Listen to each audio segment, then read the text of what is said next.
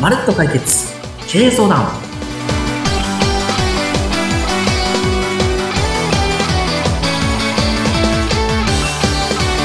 皆さんこんにちは財務戦略エキスパートの宮下博成です皆さんこんにちはインタビュアーの私若井のり子ですよろしくお願いいたしますよろしくお願いしますさて宮下さんはいあの先日第5回の放送だったと思うんですがはいその時にあの補助金と助成金と給付金の違いについてお話しいただきましたよねあはいしましたしましたでそれを聞いてくださったリスナーの方からメールを今回いただきました、おお20代のなんと若いでしょはい若き IT 関連の方あの社長さんなんですけれども、はいまあ、これからあの会社をですね、大きくしていきたいと考えております。で、えーそのために補助金や助成金、こういったものを活用していきたいと思っているんですが、おはい話では何千種類もあると聞き、驚きました。皆さはんどういう活用方法をされていらっしゃるのか、成功事例などがありましたらお聞かせください。ということだったんですね。なるほどですねはい。やっぱりおわ、ね、お若いですし、今からっていう時に、こういう補助金、助成金が有効に使えるといいですよね。確かにそうですね。じゃあ今回はこのご質問いただいた、えっ、と、有効な使い方と、えー、あと、これやっちゃうとね、失敗しちゃうんですよ、みたいなお話があるのぜで、ひぜひ。はい。じゃあこういうお話をさせていただきますね。はい。じゃあ今回は補助金、ちょっと分けましょうか。ゆっくり聞いていただくために、は補い。助金から参りましょう。はい。補助金ですね。はい。まず、補助金なんですけども、えー合格しやすい考え方と、合格がもらいづらい考え方っていうのがあり ます。合格って聞くともう急になんか学生時代を そうですよ思い出ねし。ますはい。はい。どう、どういうことですかはい。えっと、補助金は、えっと、お願いしたら全部もらえるわけではなくって、ええやっぱり原資は国の税金なので、はい。審査があるんです。そうでしょうね。はい。はい。じゃあ、審査が合格できると、補助金 OK っていうことで、その事業をすることができるんですが、えええー合格もらえなかったら、補助金事業ってやれないんですよね。そうですよね。は。はい皆さんやっぱり合格したいじゃないですか。もちろんです。ですよ ね。はい。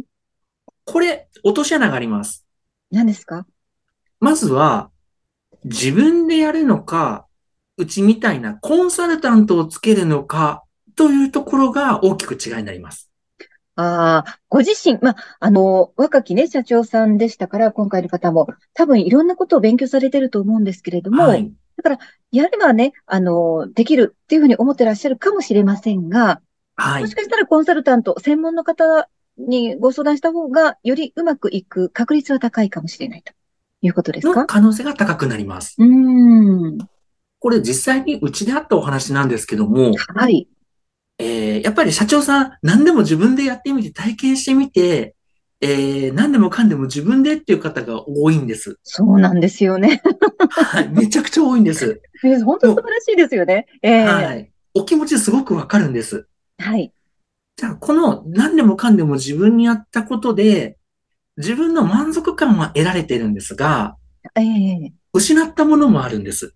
何ですか例えば、社長さんが営業ガンガン行って、お仕事を獲得してくるような社長さんだった場合、何でもかんでも知りたくてやってみたい社長さんだとすると、はい。補助金の申請業務をやってる間、業務止まったりしませんかああ、確かに。そうですね。そちらはちょっと、あのー手が回らないかもしれませんね。じゃあ、それをしたことによって、売り上げって下がる傾向にあったりしませんうん当然、 そうなりますよね。ははい。い。24時間しかもう時間はありませんしね。そうなんですよ。という話になるとですよ、若井さん。はい。ご自身でやったことによって得られたものは、よくわからない書類を一生懸命書くっていう作業と、売り上げが下がるっていうことが起こったんです。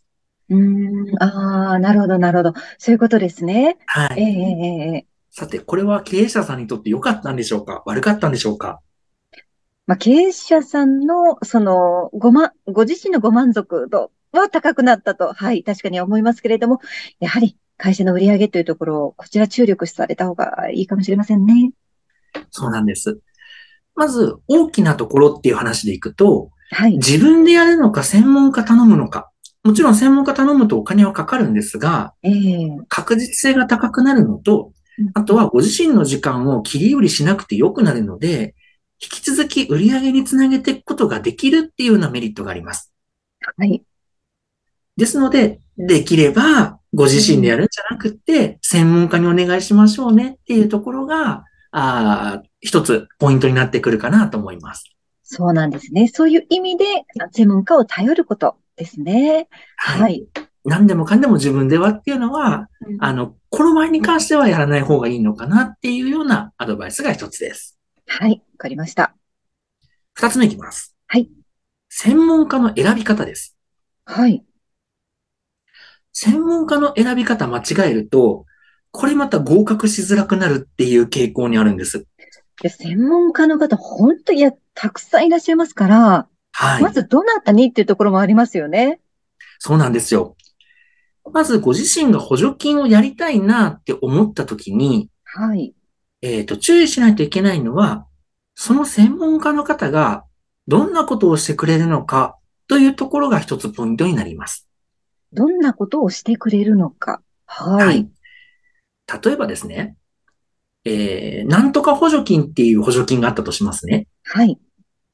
この補助金を使って、こういうふうな事業をやりましょうよってアプローチしてくる専門家と、社長のビジョンってこういうビジョンだよね。だったらこういうふうな補助金を活用してビジョン叶えませんか夢叶えませんかって言ってるコンサルタントとだったら、どっちが合格しやすいでしょこれはやっぱり社長さんの未来をちゃんと理解してくださって、それに合った補助金っていうのを、あの、ご提案いただける方がいいんじゃないかなと思いますけれど。うおっしゃる通りなんですよ。うん。考え方はその考え方が正解なんですが、はい、はい。えー世の中補助金やってる専門家の方って、なんとか補助金あるんでこういうのやりましょうよみたいな提案をしてる人がめちゃくちゃ多いんですよ。ああ、はい。 わかる気がします。はっい。てなると、その言ってきたコンサルタントさんは、えっと、結果着手金いただいてるので、ええええ。合格してもしなくても損しないんですよ。そうなんですね。はい。先に、そっか、着手金というのをいただいてから、あの、取り掛かられるんですね。ええはいはい。もちろんそうしないと、えっと、周りのアシスタントさんたちのお金が出せないからっていうのもあるんですけども、はい。でも合格しても合格しなくても損はしないんです。なるほど。はい。じゃあ一方で、着手金ゼロでやってて、合格できたらくださいねっていうようなコンサルタントさんがいたらどうですかそれはもう、お願いしますってすぐなりますよね。なります、なります。というとこなんですよ。だからえ、えコンサルタント側もリスクを負ってるかどうかで本気度がわかるっていうようなと方とお付き合いをした方が合格はかなりしやすいです。それでも見分け方、まあ、失礼ですけどね、人をこう見分けるとかって失礼ですけど、見分け方という、ちょっと難しくないですかはい。若井さん、そんな時はどうするんでしたっけなんかいい方法なかったですか はい。えっと、ここまで、あの、お付き合いさせてきて、あの、いいただきまして、なんか分かってきました。は宮い。下さんにご相談する。はい。おっしゃる通りです。大正解です。ああ、そうだった。はい。はい。うちはあの、パートナーが着手金ゼロでやってます。え、で、それそうをで、すか。はい、えー、ゼロでやってますので、まずは、えー社長さんのビジョンを聞かせていただいて、で、そのビジジョンを私が、あーある程度理解をさせてもらった上で、パートナーさんにパスをさせてもらって、ョン。ええ、ええ、ええ。ほぼほぼビジョンが出来上がった状態の中で、申請に必要な段取りを踏んでいきますので、ええ成功率かなり高いんです。そうだったんですね。え、でもそのヒアリングといいますか、ビジョンを聞いていただくときはお金がいるんですかそこなんです。も し、はい、若井さんが相談するってなったら、はい。いくらぐらいだったら相談してもいいかなって思います 嫌です、そんなこと。え、相談料金ですかえっと、ではもい大体相相場といいますか、30分で1万とか多で分すそんよな感じね。ですかうんうんうんよくわかりませんが。なんとですね、はい。うちがその社長さんのビジョンを聞く相談、はい。 0円なんです。ええそうなんですかはい。聞いてくださるんですかはい、ただもちろんで。ただで。ただでええはいで、そこから、ええコンサルタントの方につないでいただける。はい、そうです。そして、その方も着手金とかはなく、はい。補助金審査通ればっていうことですね。はい、そうです。まあ、それだったらなんか一生懸命、いや、まあ他の方もそうなんですけれども、なんか一緒の船に乗るって感じがしますよね。そうです、そうです、そうです。さらにですよ、これ、うちオリジナルなポイントがあるんですが、はい、はい。これはもうほぼ特典と言ってもいいかもしれないです。うん、何ですか他のコンサルタントさんって、えーいただいた補助金の、まあ、例えば30%くださいね、みたいな、ええ成功報酬の金額も設定されている方が多いんです。そうですね。はい。じゃあ仮に1億円の30%っていう話だと3000万円なんですね。はい。っていうお話で3000万円を引いた金額で皆さん事業をやっていくんですがええ、ええはい。どうなるんですかびっくりすることが起こりますよ。何ですかなんとですね、はい。上限値が決まってます。ええおいくら上限は、えっ、と、申請する金額にもよるんですが、はい。 800万円ぐらいを上限にさせてもらってます。おー、そうなんですね。はいえ。えさらに、はい。補助金をもらった後、他のコンサルタントさんがよくやってるのは、え1年に1回、ちゃんと事業やってますよということで国に報告をしていかないといけないんですが、はい、はい。これ別料金のところが多いんです。もう今の流れからわかりました。はい別料金ではない。そういうことなんです。実はその上限のいただいた報酬の中に全部含まれた状態でうちのパートナーさんやってくれるんですよ。すごい、なんかお得感丸出しっていう感じがしました。はい。はい。あ、それはちょっと今日なんかお得な気がしましたね。はい。いや、いつもお得ですけど、 今回またね、さらにお得感が出ました。わかりました。じゃあ、やっぱり宮下さんにご相談するのが一番っていうことですね、今日も。はい。そうです。まるっと解決しちゃいます。はい、ありがとうございました。えーリスナーのね、えー20代の方、聞いていただけましたでしょうかこういうね、えーご相談、成功事例があるということで、ぜひ参考になさってください。宮下さん、今日もありがとうございました。ありがとうございました。